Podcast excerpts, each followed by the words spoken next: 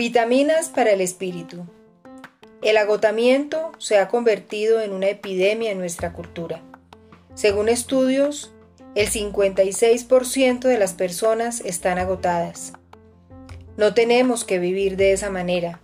El antídoto contra el agotamiento es el poder de Dios. Su fortaleza y poder están en nosotros. La creación está llena de energía renovable los ríos y el sol siempre producen energía. ¿Por qué Dios no colocaría esto dentro de nosotros? Bueno, Él lo hizo. Si tan solo cambiamos ciertas cosas, podríamos conectar con la fuente de poder de Dios. Lo que debemos hacer es detener las fugas de energía. Las emociones negativas minan la vida y la energía en nosotros.